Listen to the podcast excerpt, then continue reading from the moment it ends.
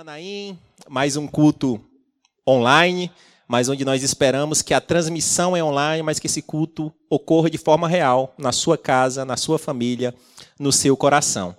Vamos orar mais uma vez? Senhor Jesus, coloco, Senhor, a minha vida diante de Ti. Te peço perdão, Senhor, pelos meus pecados e te peço, Senhor Deus amado, que essa palavra nos guie, nos norteie e faça vida, seja vida em nós, em nome de Jesus. Amém. O tema da mensagem de hoje é Deus versus ídolos humanos. Deus versus ídolos humanos. É um tema bem propício para a nossa realidade, um tema que não perde é, consistência ao longo da vida, porque mesmo servindo, mesmo conhecendo um Deus soberano, Criador, aquele que tudo fez, aquele que tudo faz, o eterno, Infelizmente, eu e você, nós somos especialistas em criar ídolos em nossos corações, ídolos materiais ou até mesmo ídolos humanos. E nós temos que ter cuidado para não erguer esses ídolos que ficam entre nós e esse Deus soberano. É, gostaria de, de, de delimitar esse tema separando duas categorias de ídolos conforme definições distintas. distintas. Existe um tipo de ídolo que é um ídolo, ídolo material, físico, que a gente pode se assemelhar ao bezerro de ouro do Antigo Testamento. Algo físico, um, um monumento, uma estátua que remetia a uma divindade, a um Deus com D minúsculo. E com isso, a humanidade se mostrou especialista em criar ídolos materiais ao longo da vida, estátuas, coisas para serem veneradas e adoradas. Esse tipo de ídolo é muito fácil de identificar, é muito fácil de materializar e de até enxergar e compreender. Mas existe uma outra categoria de ídolo que ele é um pouco mais difícil e merece a nossa atenção, que são os ídolos humanos. Como assim? Ídolo humano existe. É qualquer pessoa que merece a nossa veneração, que merece a nossa adoração, que nós depositamos a nossa fé, a nossa esperança. Então, se nós colocamos nossa esperança, fé, o nosso culto, a nossa adoração a uma pessoa, em detrimento, em detrimento ao Deus Criador, nós naturalmente estamos erguendo em nossos corações um ídolo a essa pessoa. E esse ídolo humano, ele pode ser um médico que você venerou durante uma dificuldade, pode ser um advogado que surgiu durante um litígio dramático que você teve, você ergueu aquele advogado como a sua ferramenta de fé e esperança, em detrimento ao Deus Criador. E pode ser artistas, pode ser ministros de evangelhos, esses ídolos eles surgem a todo momento. E tem um contraponto que você pode sim gostar admirar uma pessoa, um profissional, um artista, qualquer pessoa que fosse, com sem venerá-lo, sem adorá-lo, sem tornar um ídolo que concorra com o Deus Criador. Na verdade, você pode ali ter uma admiração, gostar da música, gostar do talento, mas aquilo ali você não está depositando fé, você não está depositando esperança, diferente do outro caminho que nós temos ídolos humanos que nós colocamos fé e esperança e anseios. Eu vou tentar ilustrar para ficar mais claro. Eu tenho um, um rapaz, hoje ele é um jovem senhor, que se chama Sérgio Alves. É um cara que eu tenho uma profunda admiração, um atleta. Sérgio Alves, na década de 90, foi o maior artilheiro do meu time do Ceará. Enquanto os paulistas tinham Evaí, Raí, Neto, lá nós nos contentávamos com Sérgio Alves. E Sérgio Alves é um cara que merece a minha admiração, um cara que foi honrado no time que trabalhou e ali surgiu uma admiração. Até aí, ponto. De nenhuma forma eu adorei, de nenhuma forma eu o venerei, de nenhuma forma eu coloquei esperança dele trazer algo para mim. E isso também, tentando ilustrar de uma forma mais clara, pode acontecer em uma pessoa que é acometida por uma doença grave e ela chega na frente de um especialista médico. A forma que ele se relaciona com esse médico Pode ser uma forma de um paciente com um profissional respeitado, bem indicado, mas você pode compreender que aquele médico, médico ele é um instrumento de Deus na sua vida.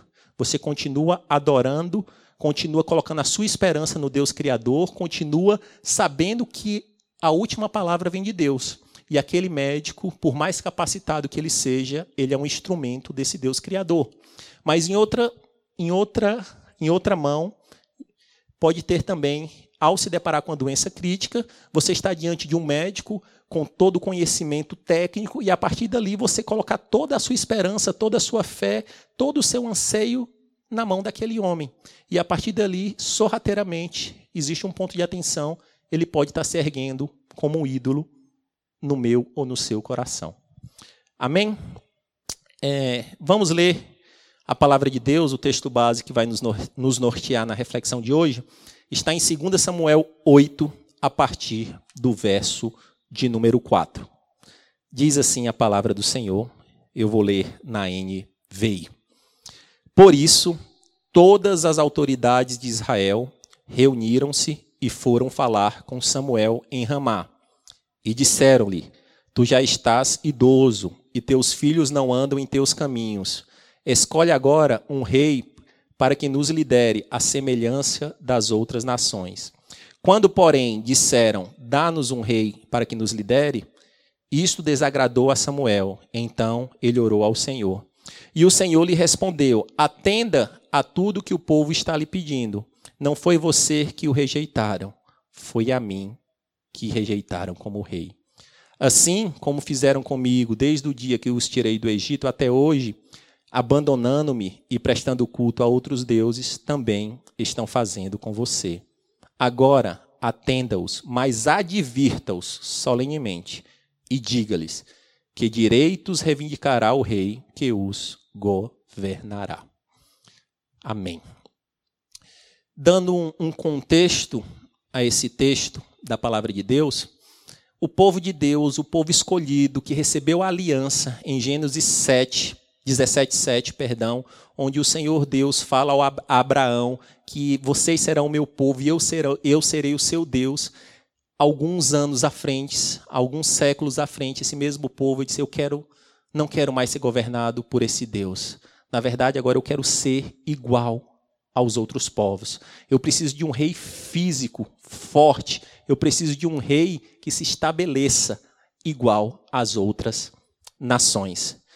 E só que o Deus, o nosso Deus, o Deus criador, o eu sou, desde quando ele se estabeleceu, desde quando ele fez aliança com Abraão, ele nunca perdeu o governo no povo de Deus.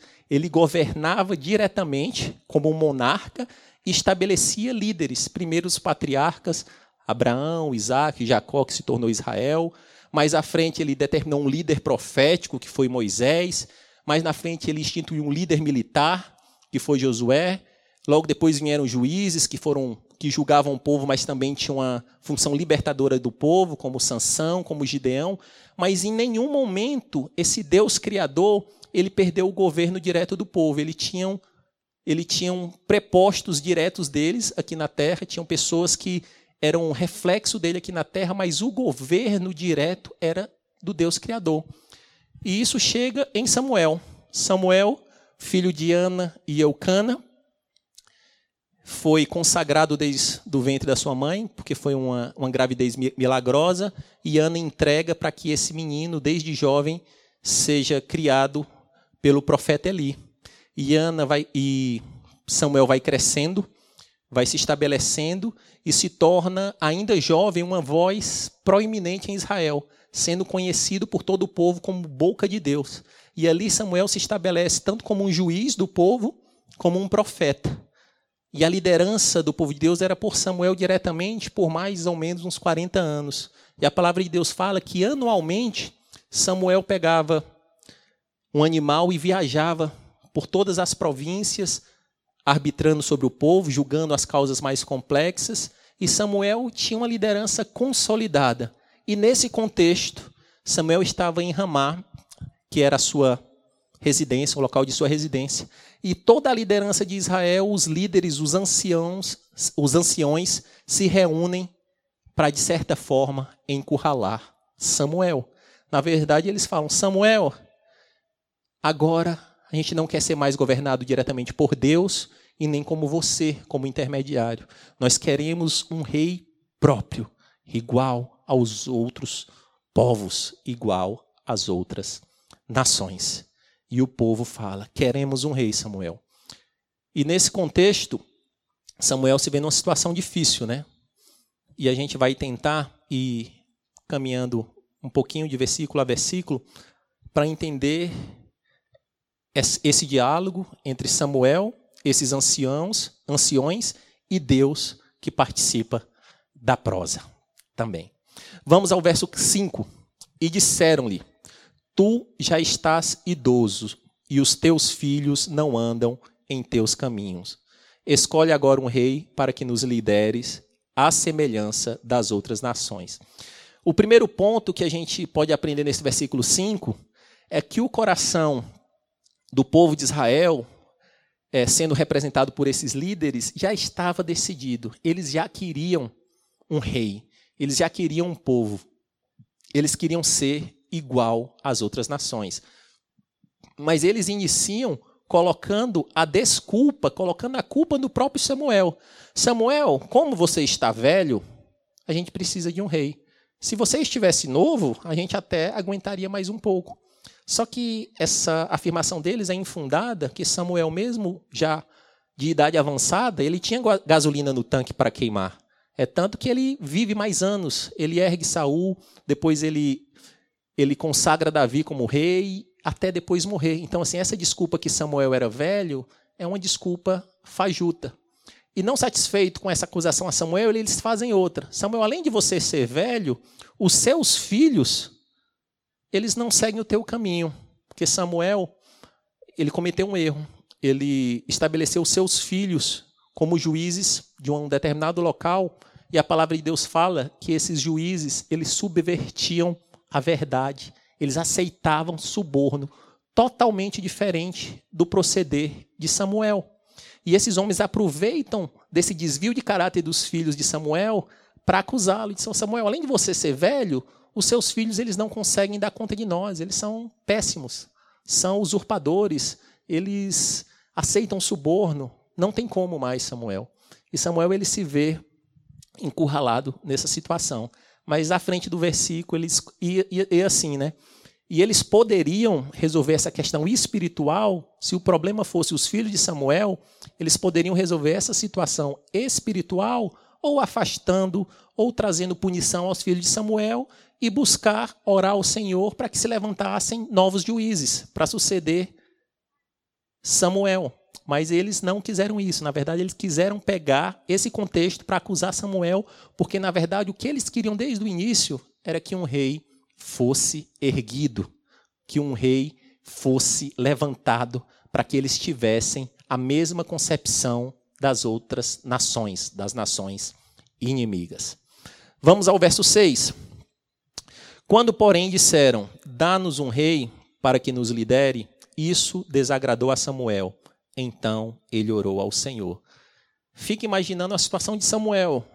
Ele foi consagrado desde criança, dedicou a vida a esse povo e a esse evangelho, a, a essa nação, a tentar buscar justiça, a passar os ensinamentos do Senhor. E ele se vê agora encurralado, dizendo: Samuel, você não serve mais. E os seus filhos, além disso, você não, não foi um bom pai. Samuel ele se vê encurralado, se vê acusado, e ele ora ao Senhor clamando por direção. E o verso 7, o Senhor responde Samuel.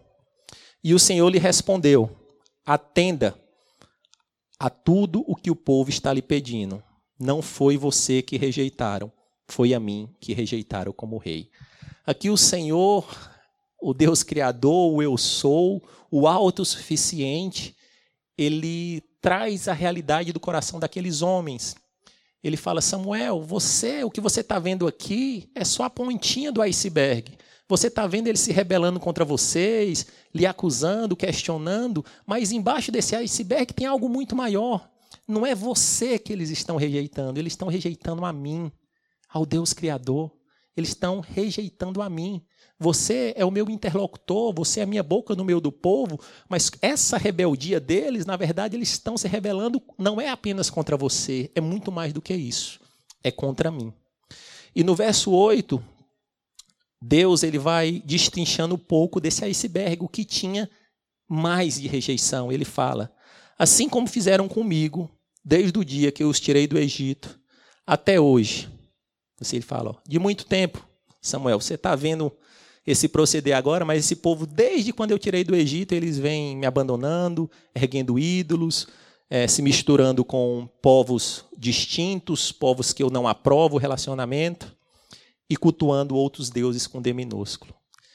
E Deus, ele aparenta não estar surpreso com isso. Samuel, não é a primeira, não é a última, é mais uma vez que esse povo, ao que eu fiz aliança lá atrás, ele me rejeita. Mas, diferentemente das outras vezes, essa é um tanto quanto mais grave, porque nas outras eles se afastavam de mim, eles se misturavam com outros povos, eles estabeleciam ídolos materiais, mas ainda assim a figura proeminente, o governo, era meu. Embora eles estivessem com ídolos materiais ali, vez por outra, esse povo se arrependia, nós recomeçávamos, mas agora ele quer ser exatamente igual aos outros povos. Eles querem abandonar a minha forma de governo. A minha forma de governo com esse povo é única. Eu estabeleci uma monarquia celestial aqui na terra, onde eu os governo, onde eu os guio, onde eu os trago a provisão. Mas esse povo ele não quer mais. Na verdade, eles querem um ídolo humano. Eles querem um homem. Eles querem ser comparado as outras nações. E no verso 9, agora o Senhor ele é magnífico e responde mais uma vez a Samuel: Agora atenda-os, mas advirta-os solenemente e diga-lhes que direitos reivindicará o rei que os governará. Em outras palavras, Deus fala assim: atende, mas adverte. Se eles querem ser igual aos outros povos, eles não vão ser só igual aos outros povos em ter um rei, eles vão ser igual aos outros povos em tudo. Adverte, talvez como um último sinal de alerta, talvez para uma última chance de o povo se arrepender dessa decisão. E Deus orienta Samuel, faz uma assembleia solene e alerta de todos os problemas, de todas as intempéries, porque se for para virar a chave de uma monarquia celestial para uma monarquia real, igual aos outros povos, eles vão ter uma família que os governará, mas vai ter todas as consequências. E o texto segue mais abaixo desse mesmo capítulo 8, e ali Samuel tem uma reunião com o povo e alerta. Vocês sabem que para se erguer uma monarquia, existe toda uma estrutura burocrática em torno desse rei, servos, servas, conselheiros. Você sabe que esse rei ele vai reivindicar terra. Você sabe que esse rei ele vai arbitrar impostos perante você para que a coroa real se mantenha. Ele vai reter gado, ele vai reter plantações. Ele vai ter que ter um exército treinado e sendo mantido por cada um dos cidadãos. É esse modelo que vocês querem seguir? E ó a resposta do povo, no verso 19 e 20. Todavia, o povo recusou-se a ouvir Samuel e disseram: Não queremos ter e ser como todas as outras nações. Um rei nos governará e sairá na frente para combater todas as batalhas. Com todo o alerta, com todos os contras que Samuel levantou, o coração do povo estava tão obstinado e dizia: Não, se tiver que pagar imposto, eu pago, se tiver que ceder terra, eu cedo. Eu quero é um homem, eu quero é um ídolo à frente da nossa batalha. E um ponto interessante nesse, nesse contexto é que o povo de Israel ele vinha sofrendo derrotas, perseguições e vendo outros reis ganhando notoriedade nos outros povos, e eles quiseram ter um rei da mesma força para combater com esse outro rei. Mas a causa das derrotas de Israel era que o Senhor estava cada vez mais se voltando contra eles. Eles esqueceram que esse mesmo povo viu o exército de Faraó ser afundado no mar. Esse mesmo povo em batalha viu o sol parar para que eles vencessem. Eles esqueceram que a forma de guerrear deles era diferente. Eles guerreavam, entraram em Jericó tocando trombetas e dando sete voltas. E assim, eles esqueceram que o diferencial até aqui tinha sido Deus poderoso que os governava de uma forma diferente. Mas eles não, não, nós queremos um rei igual aos demais. Nós queremos ir na força do nosso braço. Nós queremos, sim, ser igual aos demais. E esse é um grande alerta que nós devemos ter e aprender com o povo de Israel, porque na adversidade é um momento propício para que sejam erguidos ídolos materiais ou humanos, principalmente em nosso coração. Esse povo estava tendo muita dificuldade de guerra e com isso surgiu a necessidade, surgiu a necessidade de ter um ídolo para ser a resposta imediata. Eu preciso de um valente guerreiro, eu preciso de um cara que forte para nos guiar, para nos dar esperança. E nos momentos de dificuldade, quer seja uma saúde, quer seja ter alguém encarcerado na família, quer ser um problema no casamento, qualquer dificuldade que a vida nos propõe, e a vida nos propõe, isso é fato, é uma oportunidade de nós mantermos o senhorio de Deus, a soberania de Deus na nossa vida, ou de repente buscar criar ídolos, em essencialmente humanos, para que a gente coloque a esperança no advogado, no médico, no artista, no líder espiritual, como se essas pessoas pudessem resolver, mas não pode. Eu tenho que lhe dizer que não pode. Não pode. Na verdade, eles podem até ser usados pelo Deus soberano, mas só existe um eu sou, só existe um eterno, só existe um soberano para que o povo a quem nele crê recolha e busque clamar e busque resposta nos momentos de adversidades. Já caminhando para o final, e, e a história prova que Deus deixou o povo seguir a sua sorte. Quiseram um rei, você, vocês terão um rei. E o Senhor ele é tão maravilhoso e ele é tão consciente do seu poder, da sua autossuficiência, eu ainda vou lhe dar um homem inquestionável, vou erguer Saul. E a palavra de Deus fala que Saul era tão alto que o, resto do povo de Israel batia nos ombros de Saul. E quando Saul foi erguido, o povo clamava, o povo ficou em êxtase, porque eles estavam olhando o natural. Nós temos um rei tão grande, tão forte, como os outros reis, e agora por Saul nós venceremos. E ali o povo clamou, o povo entrou em êxtase, e ali o ídolo, o ídolo humano, chegou num ápice. Só que a história prova que mesmo Saul, o mais hábil daquela, daquele momento, perante Deus ele é um nada. Os anos passaram e o coração corrupto de Saul foi levantado. Ele começou a ter uma, uma visão superior de si mesmo. O poder foi instigando e ele passou a ter dificuldade em sujeição a Samuel e ao próprio Deus. E chega um momento que ele é sacado, né? Chega um momento que Deus fala: Saul, não dá mais. Nós não vamos seguir mais com a sua linhagem, vamos ter que erguer outro rei. E assim Saul é sacado. Saul é tirado. Aquele grande ídolo, motivo de esperança do povo, algumas décadas depois ele foi dilacerado, porque foi comprovado que, que ele não tinha condições de ser um governante íntegro, um governante que pudesse suprir o que só o Deus eterno supriria e vinha suprindo aquele povo. E aí a história ela vai se sucedendo, entra no reis e profetas vão guiando o povo, alguns reis bons, tipo rei Davi, rei Ezequias, rei Josias, alguns reis maus, tipo Acabe, tipo Roboão, alguns profetas de maior relevância, alguns profetas de menor relevância, alguns profetas sendo condicionado assim vivendo no mesmo momento de reis bons, que foi o que aconteceu com Ezequias e Isaías, aí caminhou muito bem, mas ainda assim esse povo ele foi caminhando num formato diferente, em monarquias, até que chega um momento que o povo é entregue a um segundo cativeiro, o cativeiro babilônico, passam lá mais 70 anos, e ali são liberados, porque surge um novo império mundial, que não é mais o babilônico, surge o império medo-persa, e ali tem uma sucessão de anos, surge o império grego, chega o império romano, e esse povo que estava lá clamando por uma monarquia, ele já não tinha mais rei, ele já não tinha mais uma estrutura, ele estava disperso.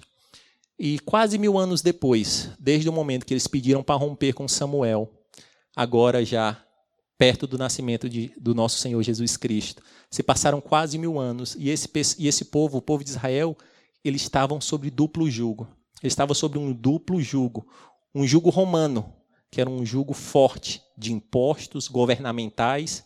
Eles não tinham reis, na verdade, eles tinham que seguir uma outra estrutura monárquica e de imperador, no caso, né?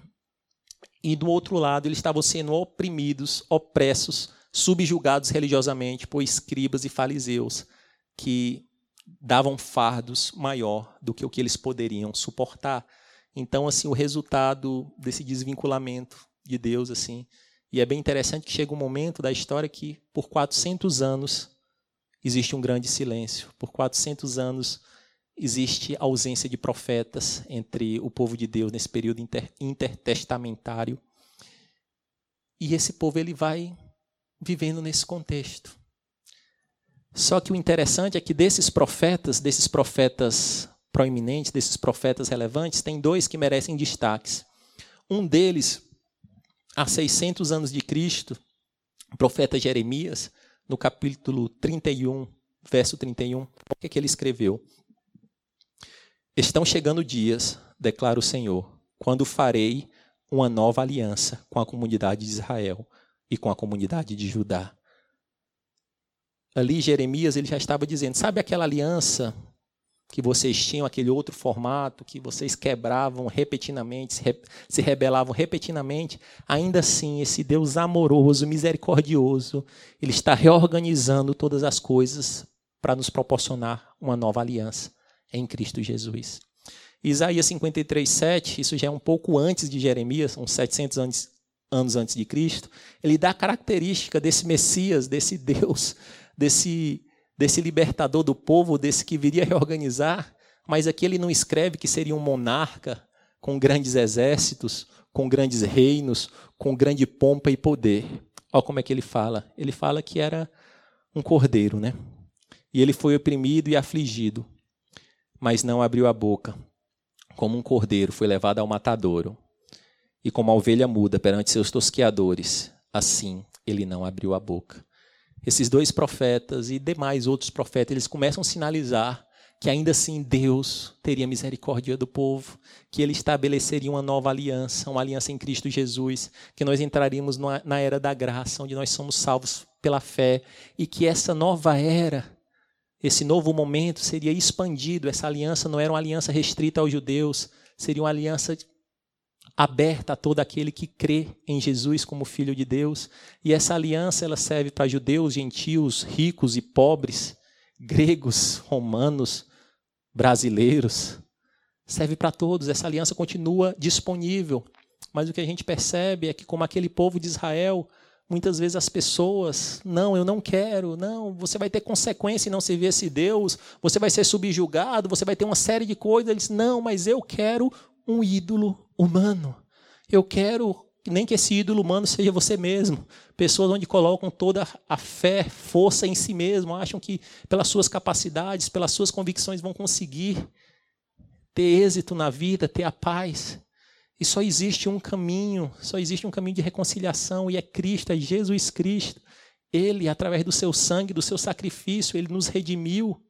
Ele nos proporcionou uma nova aliança. Esse Deus que ele é misericordioso, ele quis restabelecer uma forma de governo igual antes, assim, eu quero governar esse povo mais diretamente, e agora ele estabelece uma outra forma ampliada para todo aquele que crê em Jesus Cristo. Receberá o Espírito Santo. E ali eu passarei a ter um governo direto com ele, através do meu espírito. assim Essa, essa forma de monarquia celestial ela foi estabelecida de outra forma. Agora você tem parte de mim. O Espírito Santo está dentro de você para lhe, para lhe governar, para lhe guiar nas decisões, no que fazer, no que não fazer, no testemunho para dar. Mas isso está disponível aos que aceitam esse Cristo como Senhor e Salvador. Esse é um ponto. E já para finalizar, e Jesus ele vem quebra todas as expectativas de riqueza, de poder, de estrutura. Ele vem como filho de carpinteiro ele vem na numa inversão de valores, né, onde os reinados, os monarcas, quanto mais pessoas o servindo, quanto mais tesouros guardados, quanto mais situações em seu entorno mostrava que ele era um bom rei, e ali ele vem, pega doze improváveis, e ali ele começa a amar, discipular, profetizar, e ali ele se estabelece o canal direto de Deus, mas de uma forma ampliada. Ali ele profetizou, ali ele se estabeleceu como o grande sacerdote. Existiam sacerdotes antes, mas depois do sacrifício na cruz, ele é o, o grande e verdadeiro sacerdote, porque o véu, se, o véu se rasgou e ele permitiu que todos nós tivéssemos acesso ao Deus Criador ao nosso Pai, ele se estabelece como um bom pastor, aquele que pastoreia, aquele que a palavra diz que as minhas ovelhas ouvirão a minha voz. Ele se estabelece como o Rei dos Reis, Senhor dos Senhores, o nome que está acima de todo nome. E para o último verso que eu queria ler está em Filipenses 2, verso 9 ao 11, bem conhecido. Por isso Deus o exaltou a mais alta posição e lhe deu o nome que está acima de todo nome, para que o nome de Jesus se dobre joelho no céu, na terra e debaixo da terra, e toda língua confesse que Jesus Cristo é o Senhor, para a glória de Deus Pai. E já nesse final, meu irmão, queria que você tivesse um momento de reflexão na sua casa, que você baixasse a sua cabeça, buscasse ter um momento de concentração, um momento de reflexão como está a sua vida perante o Senhor e como está a minha vida perante o Senhor, cada um dá conta da sua própria vida. E essa voz, esse diálogo de Deus com Samuel, ele continua vivo hoje. Samuel dizendo: Senhor, eles me rejeitam. Ele, Samuel, Samuel, isso é muito pouco. Na verdade, esse povo continua me rejeitando desde o Egito. Eles continuam me rejeitando, Samuel. Eles continuam abrindo mão do meu amor, abrindo mão do meu governo, abrindo mão do meu senhorio. Eles continuam, Samuel. E a reflexão, meu irmão, minha irmã, que eu queria que você fizesse e que eu também estou fazendo aqui, a primeira é: nós temos ídolos em nossas vidas, coisas materiais, onde nós veneramos, onde nós colocamos a nossa fé. Lembre-se sempre que o dinheiro, da dependendo da forma que você o trata, pode ser sim um ídolo onde você o adora, onde você o venera, onde você coloca toda a sua esperança nos seus recursos financeiros, ou nós temos estátuas ou temos amuletos, coisas materiais que são ídolos. Se tivermos, meus irmãos, nós temos que pedir perdão dos nossos pecados e arrancar disso. Será, meu irmão, que nós não temos muito mais grave, até na minha humilde concepção, do que ídolos materiais que são facilmente identificados? Será que eu e você não temos ídolos humanos guardados no nosso coração, onde nós adoramos, onde nós colocamos a nossa esperança? Será que todo esse embate político, onde pessoas brigam por séculos e séculos, continua a discussão sobre política, sobre lado A, lado B, não são pessoas criando ídolos para adorar, para venerar, para colocar esperança. Uma coisa é nós cumprimos o que a palavra de Deus diz, que é orar por toda a liderança, que a liderança é instituída por Deus, sim. Uma coisa é orar para que Deus dê boa, dê boa orientação, sabedoria, isto é uma coisa. Mas você colocar toda a sua esperança, toda a sua fé em homens, quer seja políticos, ministros, economistas, profissionais de saúde, judiciário, até mesmo é, autoridades religiosas, não. Só existe um caminho, só existe uma verdade, só existe uma vida e é Jesus Cristo. Só Ele pode nos dar a reconciliação com o Pai, estabelecer um governo com Deus soberano em nossas vidas. E uma outra reflexão que nós temos que ter também, meus irmãos, é se mesmo tendo aceitado Cristo, sendo salvo, nós ainda não negociamos com Ele a soberania da nossa vida. Se vez por outra nós queremos sim tomar as rédeas da nossa vida e fazer do nosso jeito. Se vez por outra nós queremos sim erguer um ídolo humano que seja para governar a nossa vida. O que aconteceu com o povo de Israel, clamando e erguendo Saul, é totalmente aplicável, é totalmente real aos nossos dias de hoje. Só existe um Deus Salvador, só existe um soberano, só existe um Deus que pode dar respostas, as respostas a todas as nossas perguntas e anseios, embora essas respostas possam ser respostas que nós não venhamos a gostar, mas só existe um Deus soberano que pode todas as coisas. Eu queria encerrar orando. Senhor Jesus, a tua palavra foi semeada, Pai. Te peço inicialmente, Pai, que o Senhor revele em nossos corações quais são os ídolos, Pai, que nós mantemos secretamente, quer ser seja ídolos materiais, esses facilmente identificados. Mas eu te peço especialmente, Pai, que em nome de Jesus o Senhor revele no coração de cada um, a começar do meu, se existe ídolos, Pai, humanos, que nós erguemos, políticos, letrados, ministros, profissionais, chefes, filhos, pais, pessoas que nós veneramos, adoramos e muitas vezes até prestamos culto, Pai. Quebra, Senhor Deus amado, em nome de Jesus, qualquer adoração que não seja somente a Ti, Pai. Restabelece, Pai, em nome de Jesus, através de Cristo e do Espírito Santo, uma, uma conexão direta contigo, meu Senhor. Nós colocamos, Pai, em nome de Jesus, as nossas vidas. Toma, Senhor Deus amado, o controle total e absoluto e restrito das nossas, das nossas vidas. Nós nos sujeitamos, Deus, à tua soberania, sabendo, Deus, que tu és um Deus bom, misericordioso. Tu és um Deus que nos ama, Pai, que nos ama nos ajuda, Deus amado, a compreender este amor. Cuida de nós, Pai. Precisamos de Ti. Nesses dias difíceis, nós precisamos de Ti. Tem misericórdia de nós. Receba a bênção apostólica, meu irmão. E que o amor de Deus, a graça do Filho Jesus e as consolações do Santo Espírito esteja com você, com sua família. Em nome de Jesus.